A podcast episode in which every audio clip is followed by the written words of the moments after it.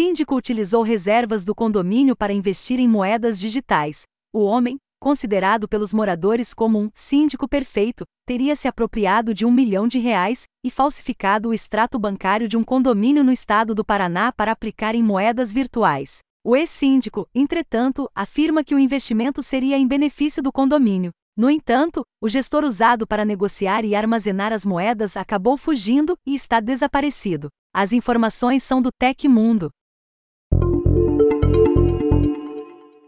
Empresas estão estudando como rodar anúncios em sonhos. Marcas como Xbox e Burger King estão estudando o processo de incubação de sonhos, no qual imagens, sons ou outros estímulos sensoriais são utilizados para moldar as imagens noturnas. As informações são da revista Science. McDonald's é hackeado. Os dados acessados incluem e-mails, números de telefone e endereços de entrega de clientes, além de informações sobre funcionários, franqueados e informações técnicas sobre restaurantes. Os cibercriminosos se infiltraram em sistemas da companhia nos Estados Unidos, Coreia do Sul e Taiwan. As informações são do The Wall Street Journal. Tesla voltará a aceitar a moeda digital apenas se utilizar energia limpa, Elon Musk afirmou em seu perfil no Twitter que a Tesla voltará a permitir a compra de veículos com moedas digitais quando houver a confirmação de uma tendência de alta no uso de energia limpa por aproximadamente 50% dos mineradores. Microsoft marca data para o fim do Windows 10. O suporte ao sistema operacional será encerrado em 14 de outubro de 2025, 10 anos após o seu lançamento. A Microsoft já marcou um evento para o dia 24 de junho deste ano, no qual irá apresentar a nova geração do Windows. As informações são do site The Register.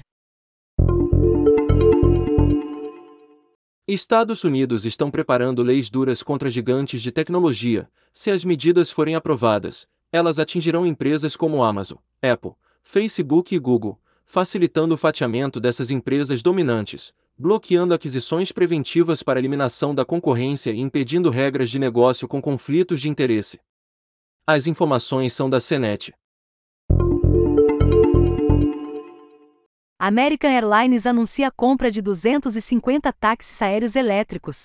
O modelo VA X4 da Vertical Aerospace decola e pousa verticalmente como helicópteros, comporta quatro passageiros e um piloto, voando a uma velocidade de até 320 km por hora, com alcance de 160 km.